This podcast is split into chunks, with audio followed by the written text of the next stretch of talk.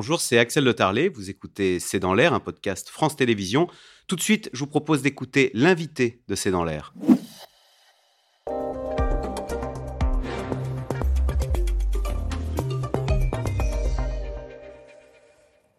Philippe Mauguin, bonsoir. Vous êtes président de l'INRAE, c'est l'Institut national de recherche pour l'agriculture, l'alimentation et l'environnement. Alors, il faisait près de 30 degrés alors que nous sommes en novembre euh, la semaine dernière en France. Euh, résultat, eh bien, au sens propre, hein, il n'y a plus de saison dans nos jardins.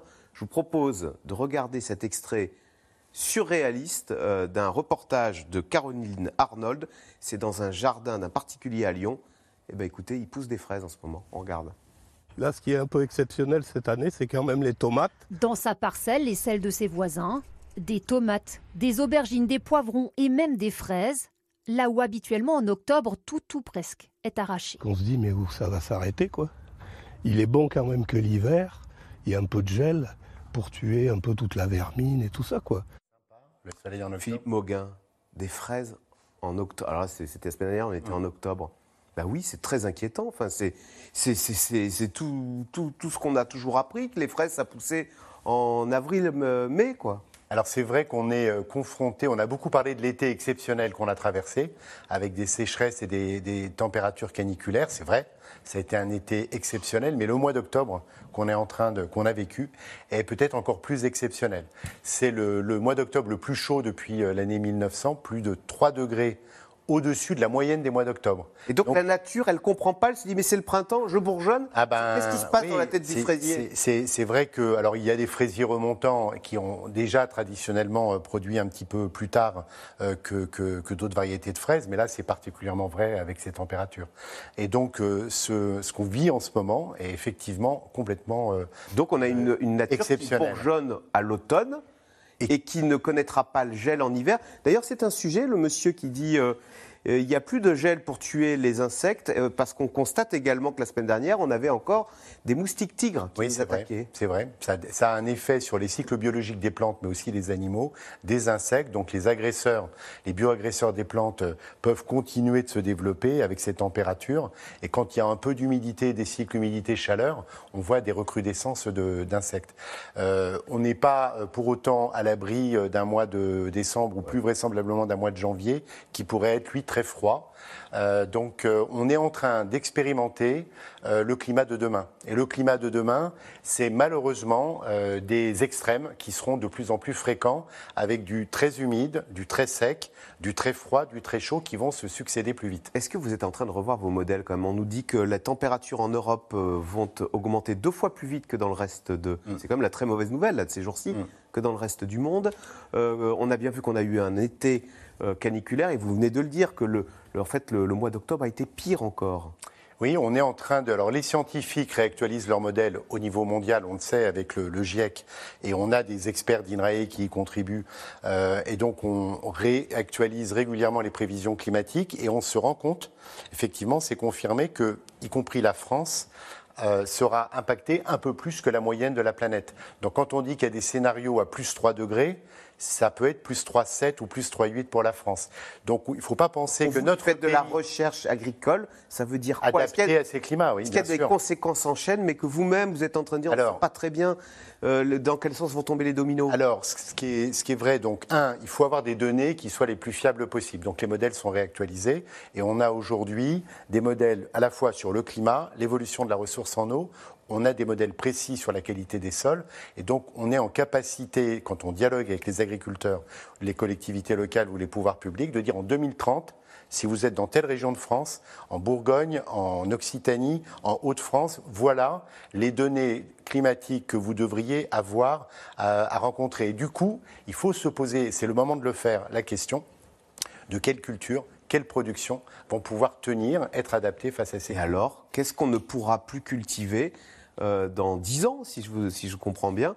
Et qu'est-ce qu'on va devoir changer à la fois dans nos habitudes de culture, mais du coup dans nos assiettes, dans nos rayons de supermarché? Alors, on a euh, sur les cultures qui vont être euh, les plus impactées par la tension climatique, c'est plutôt les cultures d'été que les cultures d'hiver. Et c'est plutôt dans les zones du sud de la France que dans le, nord de la France, parce qu'on aura un effet chaleur, mais un effet aussi euh, tension sur la ressource en eau. Et on sait que la ressource en eau est un sujet qui est critique dans le monde entier, y compris en France. Donc euh, on aura euh, du coup... alors est-ce qu'on va, est qu'on va voir disparaître des légumes, des fruits? Je ne pense pas, parce qu'on a une capacité quand même d'adaptation de notre recherche. Par contre, est-ce que le sorgho va remplacer le maïs? Et on fera des salades de sorgho alors, on va pas des salades de maïs. On va pas forcément faire des salades de sorgho, mais c'est vrai que le sorgho est une plante très intéressante. Et ça fait partie des, des, discussions qu'on a hein. avec les. Ça vient de l'Afrique, c'est sûr que on a. C'est pareil pour les cépages viticoles. On est en train d'étudier le comportement des cépages qui sont évidemment les nôtres, traditionnels, auxquels on est attaché, mais aussi les cépages du Sud, que ce soit euh, à Chypre, en Espagne, en Italie, pour essayer de combiner ce que ces variétés ont en termes d'adaptation à la chaleur et à la sécheresse pour les croiser avec les qualités organoleptiques de nos cépages. Donc dans tous les domaines de l'agriculture, on doit se projeter. On ne peut pas considérer qu'on va continuer comme aujourd'hui dans les 20 prochaines années. Ça, c'est pas possible. Quand vous voyez ce qui se passe à Sainte-Soline, où euh, il y a des, de grandes manifestations contre les méga-bassines d'eau, vous dites euh, bienvenue dans le monde de demain. On n'a pas fini de se battre pour l'eau, avis aux agriculteurs, mais avis aussi aux particuliers qui voudraient euh, arroser leur jardin, leur terrain de golf ou remplir leur piscine C'est sûr que l'eau est à la base de la vie. Euh, c'est une évidence de le dire, mais il faut le rappeler. C'est un bien commun. C'est une eau qu'on a en partage. Et donc, il faut qu'on ait des règles de partage qui soient des règles euh, basées sur la science et puis basées sur la, reconnaissance des besoins. Les agriculteurs ont besoin d'eau. Euh, sans eau, on n'a pas de photosynthèse, on n'a pas de culture, on n'a pas d'alimentation. Après, si on veut ne pas être trop pessimiste, on pense que dans les années 2030, on aura à peu près autant d'eau qui va tomber sur la France qu'aujourd'hui. Mais elle tombera plus en hiver qu'en été, plus au nord qu'au sud. Donc la question de la répartition, effectivement la question du stockage va se poser et on aura intérêt à trouver des solutions. Donc nous, on travaille à la fois sur les modèles, d'eau, sur des euh, cultures qui consomment moins d'eau. Vous avez cité le sorgho, mais on travaille aussi sur des blés qui résistent mieux à le manioc plutôt que le blé? Le, le, sorgho un peu plus que le euh, va se rééquilibrer probablement avec le maïs. Des variétés de blé plus, mieux, euh, plus, plus, moins consommatrices en eau.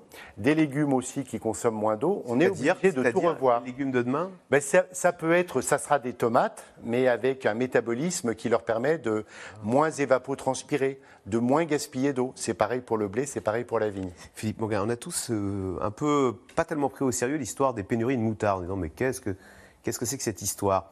En fait, c'est tout simplement que le Canada, à cause du dôme de chaleur, n'était pas en mesure de fournir les, les graines de moutarde. Ça veut dire que c'est un, un premier avertissement. On va avoir d'autres ruptures comme ça oui. d'aliments de base dans nos rayons. C'est la, fin de l'abondance pour le coup. C'est en tous les cas, ça va nous amener à revisiter, euh, y compris nos pratiques alimentaires. Euh, le coût des, graines de moutarde, effectivement, la grosse région productrice, le Canada, qui a un vrai avantage agronomique pour le faire. Dôme de chaleur 2021, moins 50% de production. Si vous le combinez avec la guerre, puisqu'on parle des catastrophes climatiques, mais évidemment, ce qui se passe au niveau géopolitique a évidemment de l'impact. La guerre en Ukraine, malheureusement, bouleverse aussi la sécurité alimentaire du monde. Gros producteur de graines de moutarde. C'est ce qui explique que nos, que nos rayons aient été euh, tout d'un coup euh, euh, sans, sans peau de moutarde. Alors, ça peut être une opportunité pour nos producteurs. Nos producteurs, notamment en Bourgogne, qui historiquement plantaient des graines de moutarde, mais qui étaient dans des conditions économiques moins rentables que le Canada, qui n'avait pas pu suivre la concurrence, sont en train de replanter des graines de moutarde. Donc il y a des phénomènes comme ça qui, qui se passent. Il y a de la relocalisation en termes Il peut y avoir de la relocalisation. On va avoir des tensions, par exemple, un, un produit qu'on que, aime bien, l'avocat. Euh, l'avocat produit au, Pérou, euh, conditions de transport, impact carbone euh, problématique, produit dans le sud de l'Espagne avec des grosses consommations d'eau, va être confronté dans la région de Malaga à des, des situations très compliquées pour le partage et l'accès à l'eau. Donc on aura probablement des produits comme ça qu'on consommera plus difficilement. On en trouvera encore, mais ils seront plus chers. Et donc, euh, nos régimes alimentaires vont certainement évoluer dans les prochaines années. Voilà, donc ces rayons qui nous promettent les fruits du monde ou les légumes du monde, euh, on va peut-être revenir un peu plus de local, de naturel, moins, d'engrais, moins de pesticides. Oui. Et, euh, plus d'économie d'eau. Le chocolat, moi j'aime beaucoup le chocolat, c'est beaucoup de litres d'eau. L'avocat aussi, donc il faudra certainement revoir, être plus sobre Euh, essayez de garder quand même du plaisir. Donc, je ne veux pas vous inquiéter. Ouais, parce qu'après les pénuries de moutarde, vous nous annoncez des pénuries de chocolat et pénuries d'avocats. pas dit ça. Un tout petit peu moins. Voilà, il faudra en consommer, mais un petit peu moins. Merci beaucoup, euh, Philippe Mauguin, c'était passionnant. Vous restez avec nous tout de suite, c'est dans l'air. Nous revenons sur le déplacement euh, contesté d'Olaf Scholz en Chine. C'est dans l'air qui est intitulé ce soir Covid, économie, la Chine dans l'impasse sécuritaire. C'était C'est dans l'air, un podcast de France Télévisions. Alors s'il vous a plu, n'hésitez pas à vous abonner. Vous pouvez également retrouver les replays de C'est dans l'air en vidéo sur France.tv.